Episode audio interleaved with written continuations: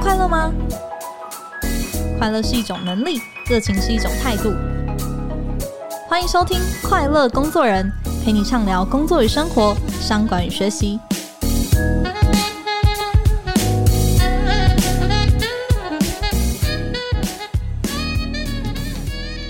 大家好，我是 Cheers 快乐工作人的副主编邵敏。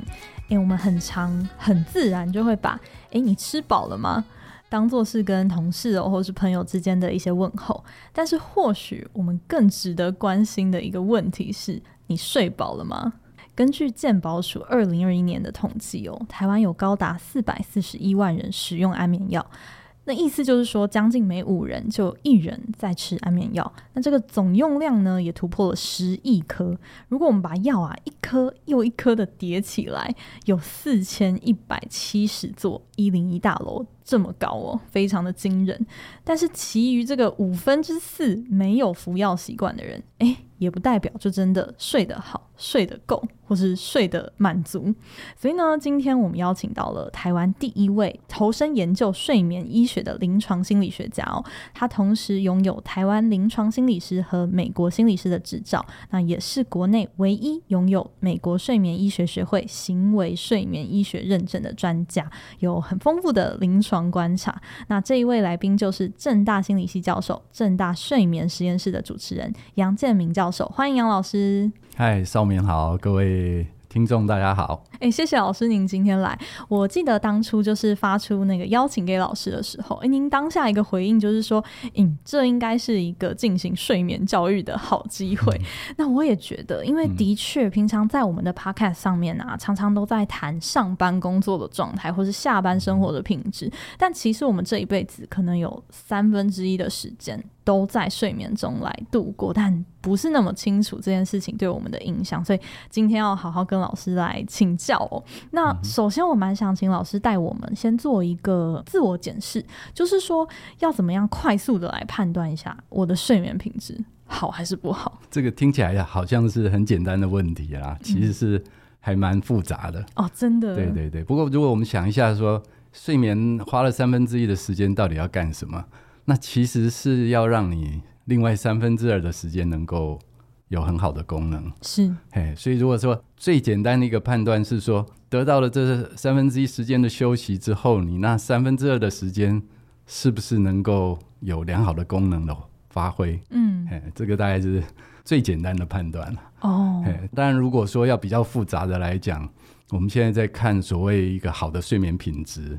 就有不同的向度，这个问题也是呃近年来一些睡眠专家他们开始仔细在讨论了。嗯，那不同的向度就包括说睡眠长度够不够，那这个也是一个蛮难回答的问题。不过就一般成人来讲，才大概七到九小时是目前在研究里面看到说呃得到这样的睡眠，一般来讲白天功能能够维持的一个长度。嗯，那第二个角度就是说。有了这个时间的长度那，那它是不是足够的稳定？好，就是所所谓的这个连续度啊，或者效能好不好？嗯，那这个就要看你整夜的睡眠中间有没有很多醒来。OK，那一般来讲，如果比较学术上上来讲，就是说，如果你躺床的时间有百分之八十五是以上是睡着的话，这样就是 OK 的。哦，OK OK。那另外还有就是刚刚在讲说，那那白天的功能能不能维持？你如果白天很嗜睡啊，就是很容易睡着，那可能表示你晚上的睡眠要么不够，要么是品质不好。嗯，好。Okay. 那另外就是自身感觉，哎，我我觉得说我是个好睡的人，不好睡的人，我睡得舒不舒服？好，这是另外一个向度。嗯，那另外还有一个向度，就是说你睡觉的时间是不是在对的时间？哦，什么叫对的时间？呃，就是是不是符合我们生理时钟的时间？嗯，哦，你的时间睡觉的时间，要是有时候这个十点上床，有时候半夜两三点才上床。对，呃，这个变来变去的，那这个就也被认为是一个比较不好的睡眠。OK，我有听过的说法，嗯、就是如果你每天睡觉的时间、入眠的时间差异很大的话，嗯、其实等于你每天都在调时差，没，就像你飞来飞去过不同时区的生活一样。是，是，是，嗯，我还有听过一个，就是怎么判断你自己睡不睡得够？我但我不不太确定这是不是一个迷思啦。嗯、就是说，你早上起来的时候，如果你觉得你还没睡够。你大概是睡眠品质没有很好，这样子会不会有点太武断了？呃、对，这个这个就牵涉到刚刚那么多的向度了，对就是说你早上爬不太起来。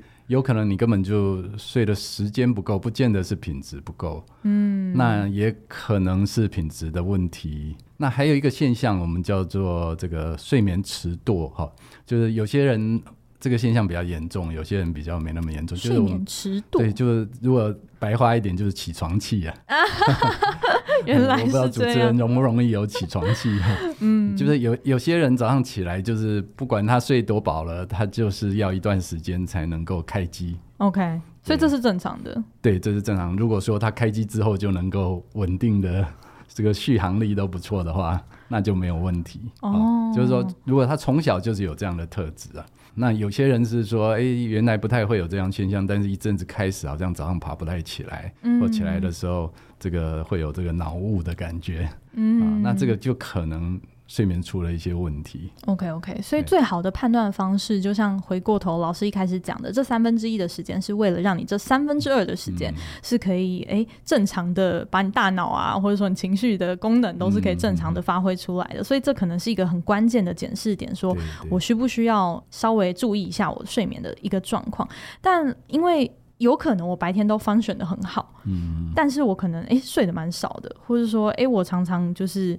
有一些大家讲的比较不好的睡眠的一些习惯，但是我可能白天觉得还好。那我想问老师，您比较常听到的关于睡眠的一些迷思，或者是说，哎、欸，非得要怎么样？有没有一些可以跟听众朋友分享一下、厘、嗯、清一下的部分？这蛮好的问题。嗯，我们随便 Google 一下就有好多睡眠观念，对不对？对。嗯、那其实这些所谓迷思哦，它也不见得全然是错的，但是如果你去误解它的话，就可能反而有些不好的影响。嗯，其实蛮常见的，比如说啊、呃，天这个什么十一点到一点是我们的什么黄金睡眠的时间，对对对对对，哦，是这个睡美容觉啊，这个代谢养肝最重要的时间。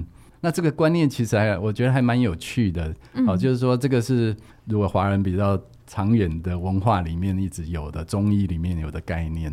但是我我们去想一下哈，这这其实。近年西方的睡眠医学也开始看到说，哦，这叫什么时间医学哈？就是的确在不同的时间，嗯、我们不同的脏器在活动，在做一些代谢。哦，那这个是老早中医里面就常提的，那西医是到近年才发现。Okay. 但是在中医跟或者这个呃西方医学或科学的概念不太一样了。如果你想一下说，诶，过去中医发展出来的时候，甚至没有电灯，没有网络。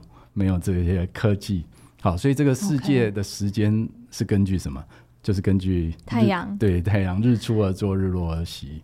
好，所以这个十一点到一点，可能是刚好身体在修复上面很重要的一个时间点。嗯，好，但是现在的人，我想，如果每天叫你十一点到这个一点，一定要在床上睡着的话，很多人可能做不到。对啊，而且有些人的工作可能就是那个时候必须要上班的。没错，没错。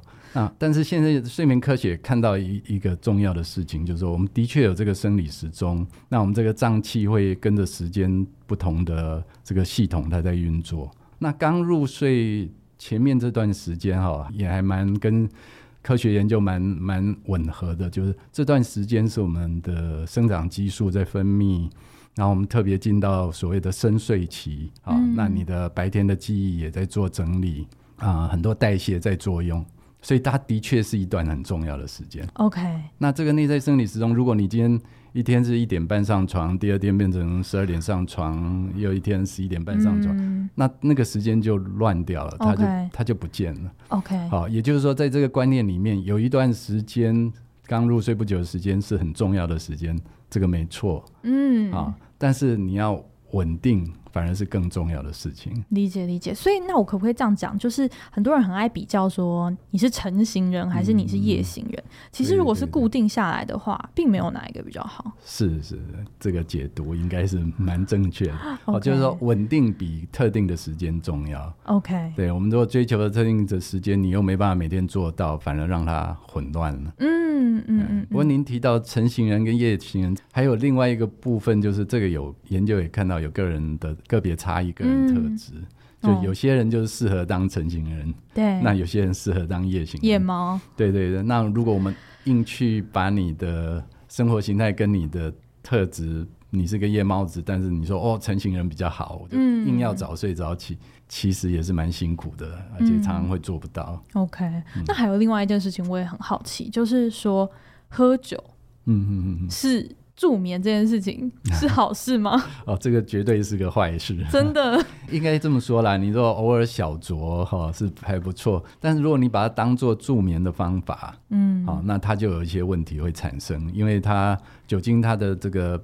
代谢的时间是比较短的，嗯、哦，那它虽然刚刚喝，它可能有个抑制，把你这个神经系统抑制的作用，那你可能可以睡着，但是后半夜你就有一个反弹，反而睡得不好，而且更麻烦的是长期使用以后就会有这个所谓耐受性，所以你酒精会越喝越多。嗯、我我有接接过有个个案，他说他说靠一点点酒就可以睡了，我说一点点酒是多少？哦他说：“哦，一开始可能这个 whisky 小杯的半杯，那现在每天要三分之一瓶的 whisky。哦，越会越加越重。对对对，那当然酒精对身体的损害，我们现在都已经知道。OK OK，因为有时候常常的确也会看到说，哎，喝点红酒啊，好像每天这样一杯，嗯、是不是其实对于身体是健康的？嗯，但可能在睡眠上它有一些副作用。”就是不要把它变成助眠的东西了。嗯、你说调剂身心，这个有些还还不错，但是你把它当助眠的方法，它其实长期来讲反而是负面的作用。嗯，好、哦，甚至很多病人会说：“哦，我不吃安眠药，安眠药很不好，我喝点酒。”嗯，那其实你你如果来比较，可能这个酒精的问题还比安眠药更多哦。OK OK，嗯，那老师您自己在嗯临床上也有蛮多的观察，您自己还有没有觉得其他大众常常带着什么样子的一些迷思来找到老师，嗯、是您想要提醒一下我们听众朋友的？Okay, 这个部分就包括说我们常说的，哎，每每个人每天要睡八小时的时间，对不对？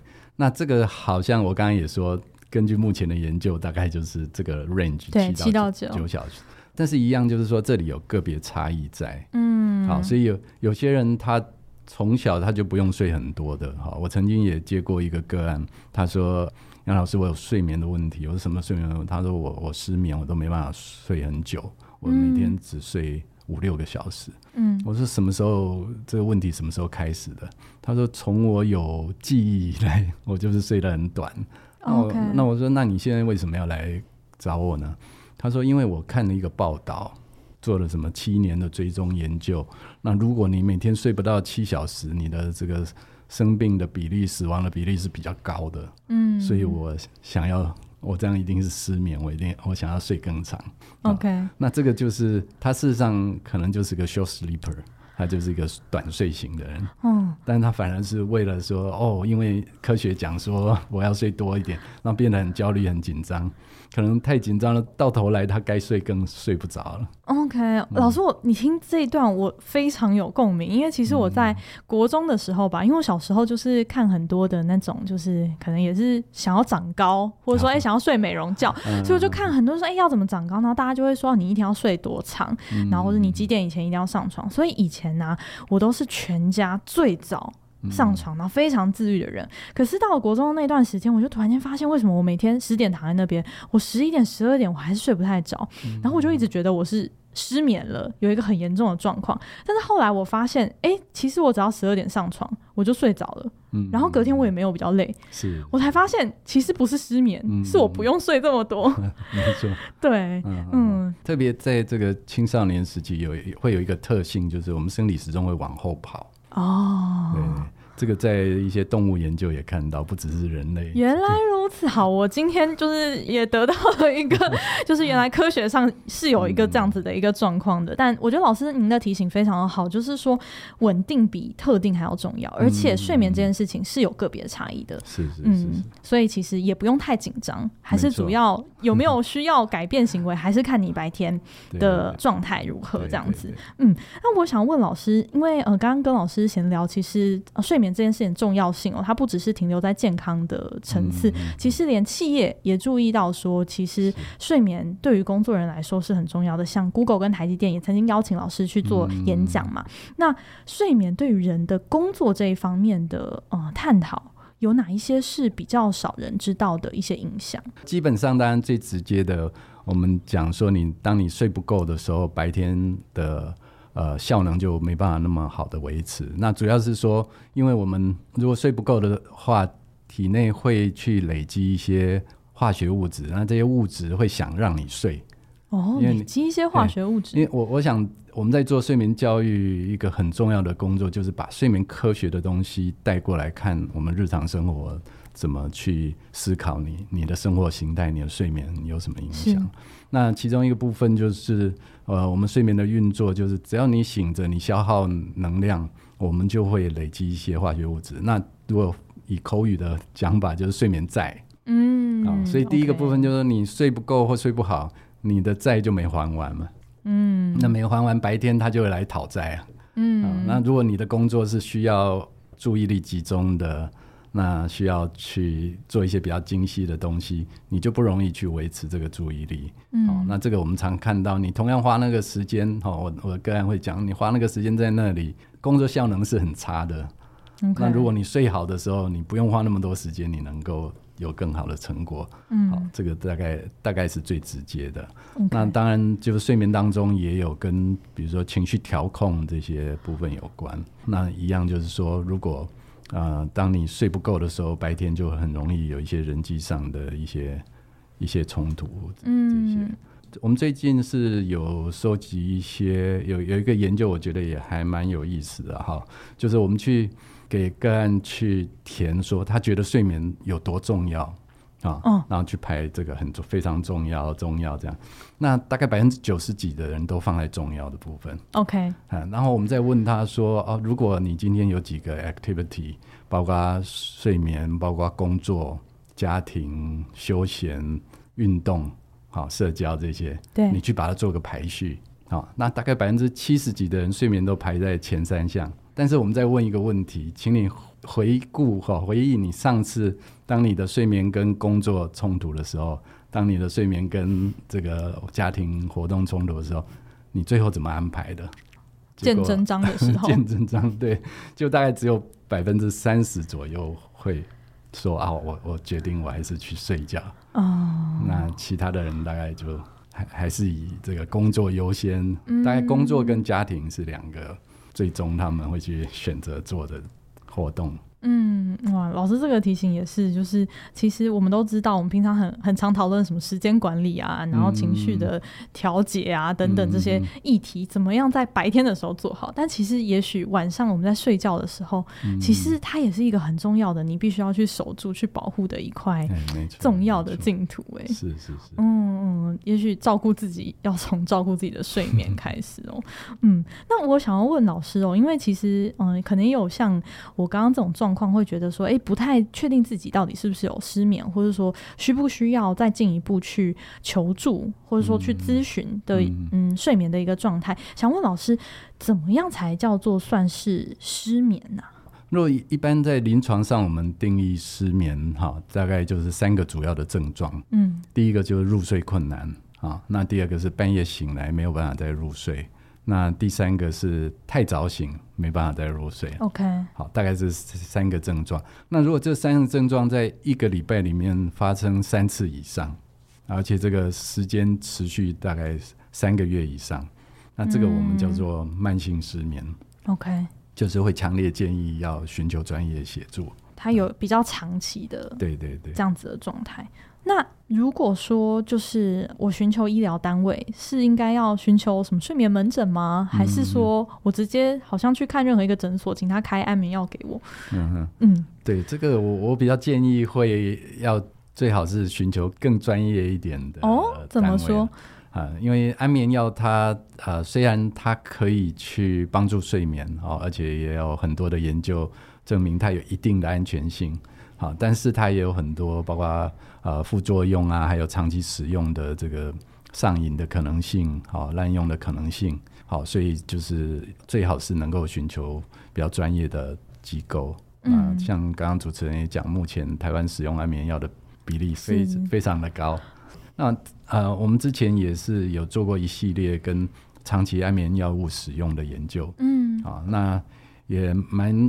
特别的就发现说，有些使用安眠药的人，他可以很快停下来，但是也有一部分的人，好，大概将近一半，他们是要很长，吃很长的时间，不容易停下来。然后一停就睡不着了。对，那其中包含一个一个问题是，他们会跟安眠药产生某种心理上的依赖。哦、啊，我们有做一些直性访谈，那有有个案会说，哦，这个是我的宝贝。嗯，啊，或者他会说，哦，白天有什么很多的事情，我只要吞一颗药就没事了。也就是说，他。把安眠药不只是用来治疗失眠，嗯，他已经变成一个万灵丹，反正睡着了就没事了。理解。所以在安眠药这一块，老师应该是强烈的建议不要轻易的开始使用吗？呃，应该是说，如果你是一个紧急的状况，短期的使用 OK，但是如果你要你发现短期使用之后，你的失眠慢慢慢性化的时候，那这时候就是我就比较不建议。啊，长期使用，或者你在使用的时候必须搭配一些行为的方法，也就是不要完全把你的睡眠交给哦安眠药，哦，因为用久了，我们也常听个案长期使用的会说，我已经忘记怎么睡觉了，我已经，哦，我的睡眠已经是交给药物。嗯。那我们就会教他一些行为的方法、心理的方法，慢慢再让他重新学会怎么睡觉。嗯，我觉得这一块真的是很值得警醒哎、欸，就是说睡眠应该是。任何人或者说动物，它很自然、嗯、很天然的一个行为，但是曾几何时，睡上一个好觉变成一个大家的愿望哦。那我想，在现代有这么多的干扰或者这么多的压力之下，其实睡眠它会是一个好习惯的养成。那实际上可能要怎么样子来操作？那我们稍微在这边休息一下，下半场再继续跟老师来聊。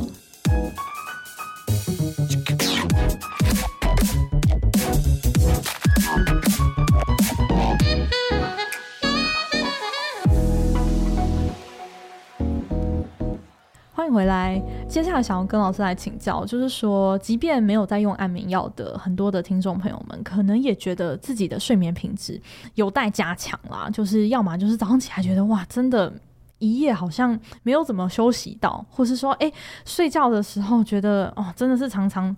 脑袋里面东西一直都在转啊，迟迟没有办法入眠等等，这些困扰其实蛮常见的，嗯、就是可能没有严重到要用药，但是说要创造一个比较好的睡眠品质，老师有没有一些原则或者是说建议是可以让大家来把握的？OK，那我刚刚前面有提到说，我们我们的概念比较是说，我们要了解我的睡眠系统怎么运作的，嗯，好，那透过这个了解，我就有办法让它维持在它该有的运作。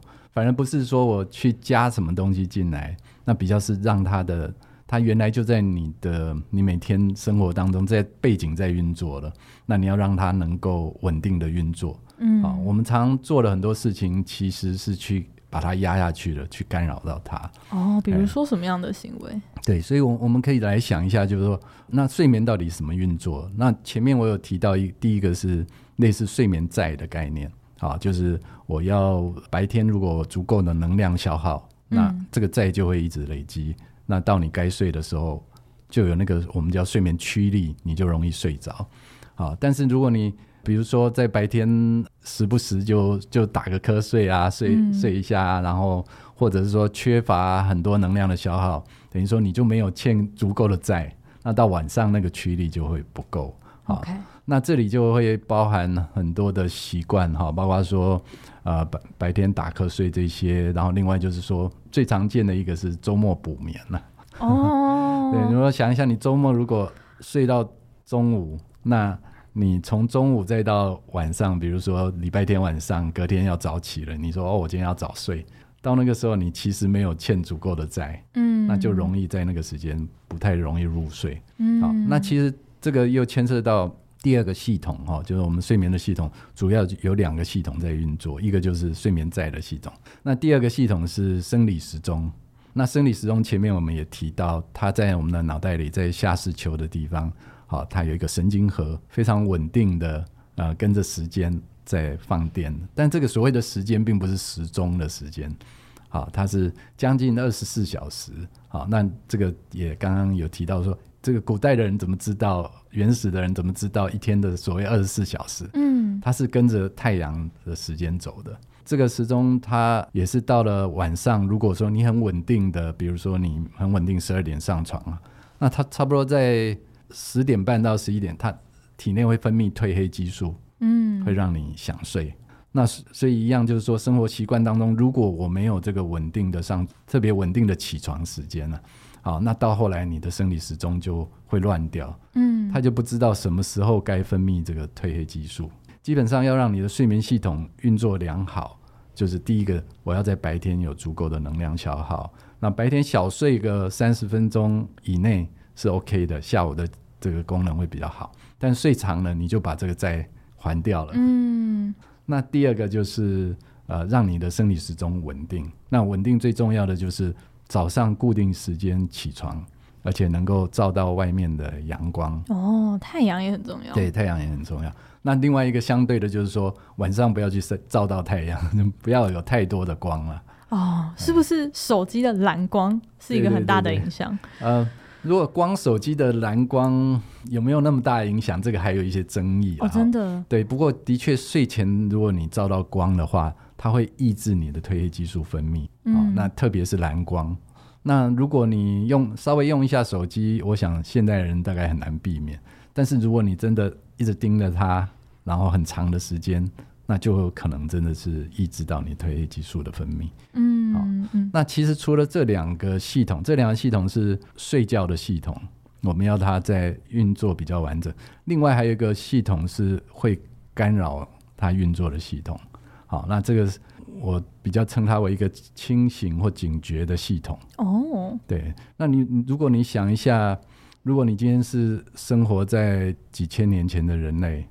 啊，那你到了晚上，嗯、这个差不多晚餐吃完，白天打猎很累了，啊，就是你的恒定系统，刚刚讲那个睡眠在是足够的，对，啊，那准备要睡了，那生理时钟你也每天日出而作日落而息，都很稳定，但是你今天在吃晚餐的时候会发现，哎，旁边的树林里面好像有一点奇怪的动静，哦，让你回洞穴去睡的时候，哎，你就没办法睡着。嗯，你会一直去注意说外面有没有什么动静，嗯，那这个算不算失眠呢？那你想一下，这应该是一个蛮正常的机制嘛，嗯，对，甚至这个机制越强的人，你是存活性越好的。对，如果在古代来说的话，对对对对，所以所以我们大脑还有另外一个机制，就是像保全系统。哦，对对，所以如果说你要睡得好，除了刚刚讲的，你的睡眠在系统要让它够。然后你的生理时钟要让它稳定，另外就是这个保全系统不要跑出来太强烈了。OK，我这个马上想到说，如果睡前哦，那个看到老板的 line，没错，那个不小心开了一下那个 email，哇，那个保全系统很容易就打开了。嗯，所以其实适时的那个就是睡觉前的可能抓了一段时间，尽可能的不要去碰工作的事情，对对，是想工作的事情，对。相对来说，对睡的好不好是很有影响的。是是是，就是避免掉这些呃可能带来压力感受的东西啦。OK，啊，那另外就是有些人是会太兴奋，就即便不见得是负面的，嗯，哦，有些人他对于正向情绪的东西也会很兴奋，啊，那这个系统也会运作起来。所以就自己如果知道自己是这样的特性。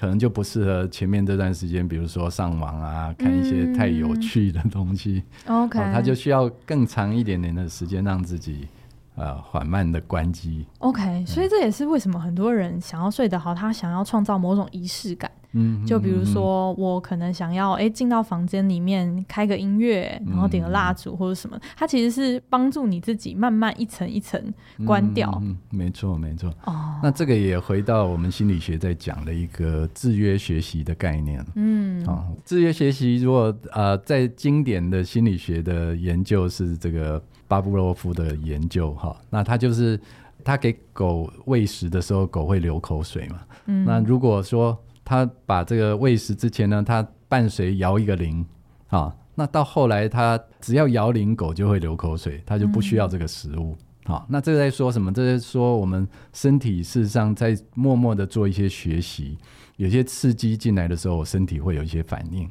嗯，好、啊，那你说回到。如果去问好睡的人说：“哎，你们怎么样？躺到床上是什么感觉？好，那躺到床上，包括卧室的感觉，包括躺床的感觉，枕头的感觉，它带来的是我的睡眠系统启动，我的警觉系统下降。嗯、但是如果说你今天这个在睡前都是做一些很很刺激的事情，或者你在床上划手机，有时候又吵吵架，嗯、有时候又看看公视，那到后来你的床就不是一个啊、呃、睡觉，它带来的、哦、连接过来的不是一个睡觉的感觉。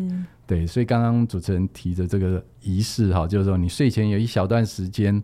慢慢让自己的身体进到哦，我知道这个感觉来了，然后后面连接到的就是睡眠。嗯，那当它变一个惯性之后，哦，我只要进到这个感觉，我的睡眠系统就开始要开始启动。这样有，其实我很有意识在做这件事情。嗯、我现在睡觉之前，我会就是喷一个味道的香氛，然后就去睡觉。嗯、然后那个香氛我不会在除了睡觉之外的任何时候使用，所以我一闻到我的身体就是会自动知道说，哎、嗯欸，你该睡了。专业，有学过一点点那个心理学，知道制约的概念，蛮好用的。所以我们叫刺激控制。好，刺激控制。对对对。OK OK。连接单一的刺激跟单一的行为。没错。所以说，刚刚老师谈到就是床的这个概念，是不是失眠，或者说，哎、欸，你今天就是特别的睡不着，其实也不要一直躺在。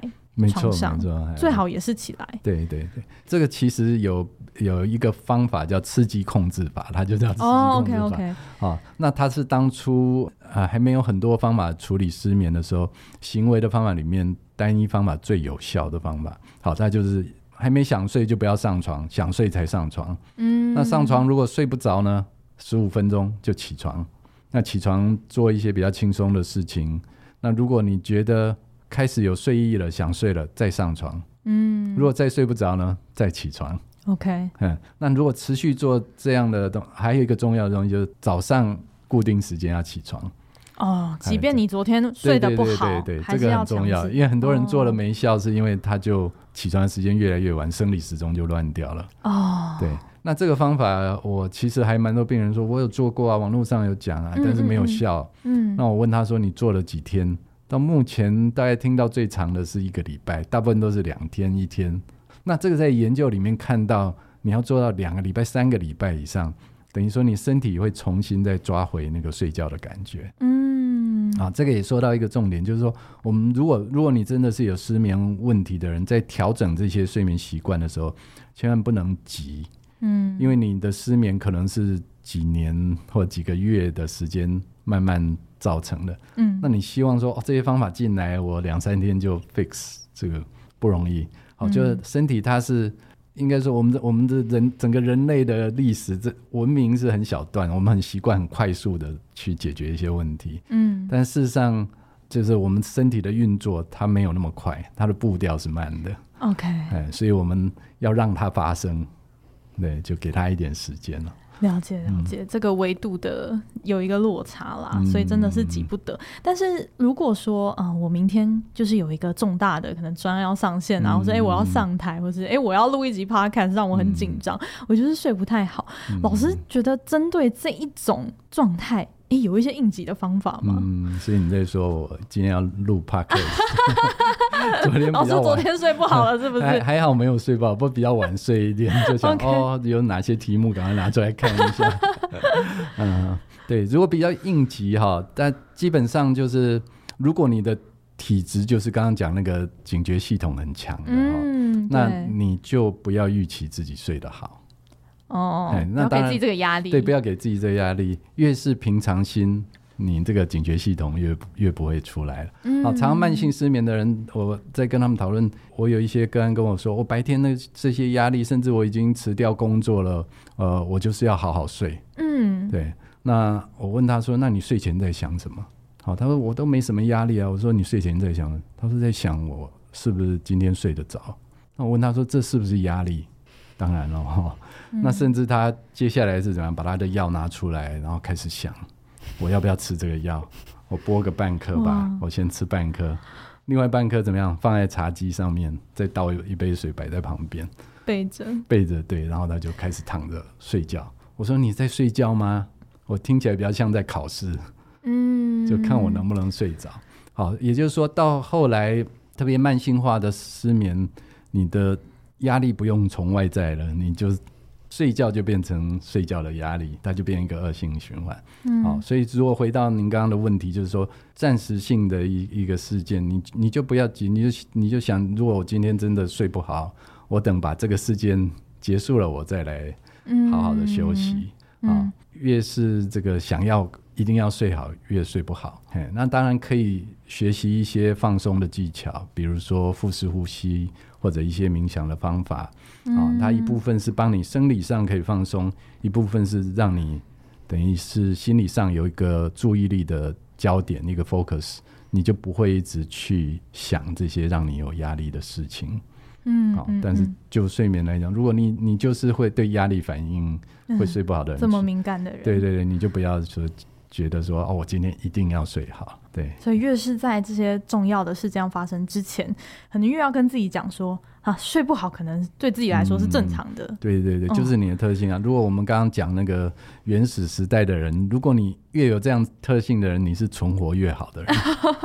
所以你可以跟自己讲说，嗯，我是有这个优势能力的，就是重要的事情来的时候，我的身体会帮我。去注意有没有什么危险。嗯，OK。那我也想哦，另外请教老师的是说，有些人的工作形态啊，他可能包含可能他需要排班，或者他要出差，嗯、他的确他常常需要改变他的一个睡眠习惯。那针对这一群听众朋友，嗯、老师有没有什么样子的建议？这个的确是个难题啊。就现代生活，刚刚讲说人类发展，其实我们的脑袋并没考虑到这种状况会发生 啊。因为过去你说要从一个时区从一个太阳升起来比较早到比较晚的地方，要走很久的时间啊。对，慢慢调。对对对，现在一个飞机过去，你就马上要调了。嗯，哦，所以基本上你要了解，你的脑袋并没有让你有这个能力。嗯，呃、那当然有人调得快，有人调得慢。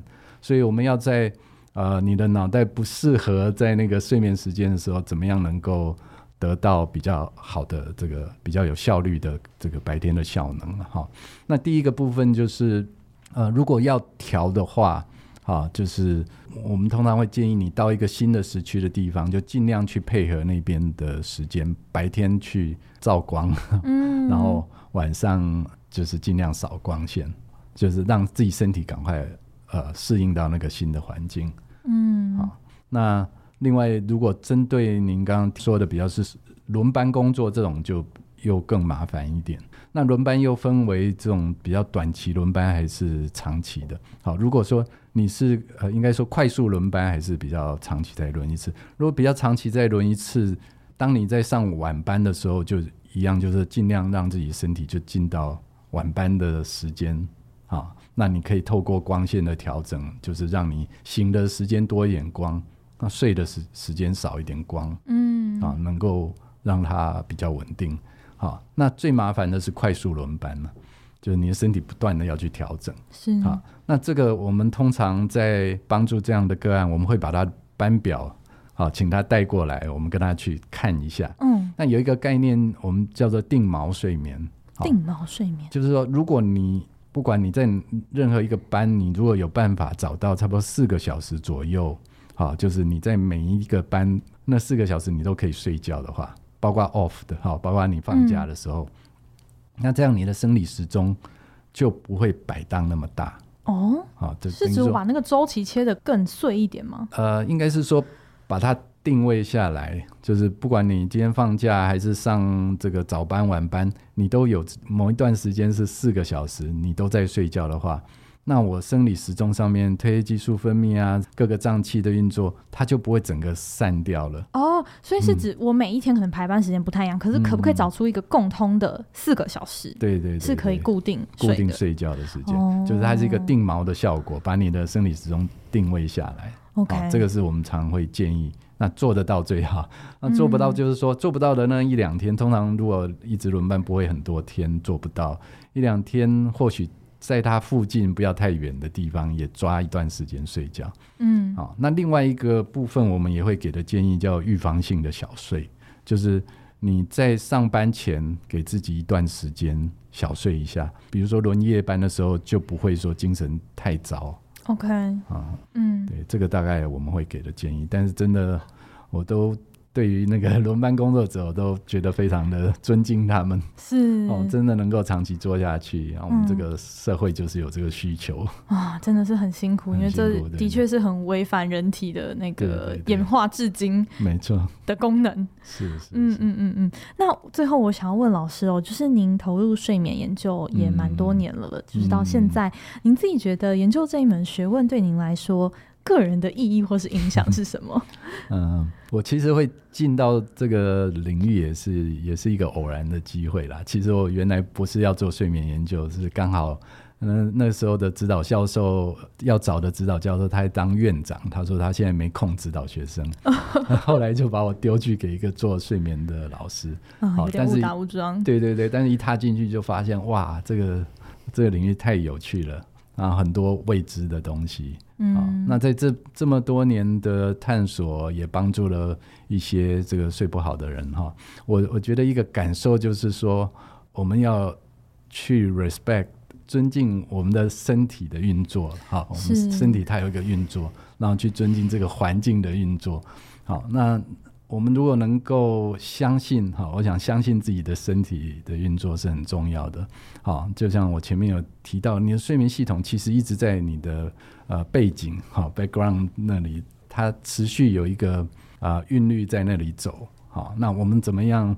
不是去硬要怎么样？我们如果能够搭上这个韵律。你反而会让你的能力彰显出来，嗯，好，那不管是在睡眠，其实在很多的事情上面，我们的情绪啊，我们的饮食啊，好，那甚至跟人相处这些，好，你信任你的身体，然后你不要硬去需要得到什么，我觉得往往这样的方式能让你得到的更多，或者更快能够进到一个稳定的状态。啊、哦，很喜欢老师最后的这一段分享哦。的确，今天做这集节目是因为我们注意到睡眠真的是一件很重要的，但又很常被忽略的小事。但今天听完老师的分享，我觉得也要小心说，不要把它当成一个有标准答案的一种考试哦。其实很重要的是，嗯，有一句话叫做 “tune in with yourself” 嘛，就是有点像是调频的那个概念。我觉得老师讲到就是尊敬自己身体的一个运作。我觉得是嗯，给听众朋友很好的一个建议跟 take away。很谢谢老师今天来到我们的节目。那可以谢谢。嗯，那如果对我们今天的节目有任何的 feedback，或者说想要留言给我们，或是敲碗的新的一些心理学相关的主题呢，也很欢迎，就是在您收听的平台留言给我们。那我们就下期再见喽，拜拜，拜拜。Thank you.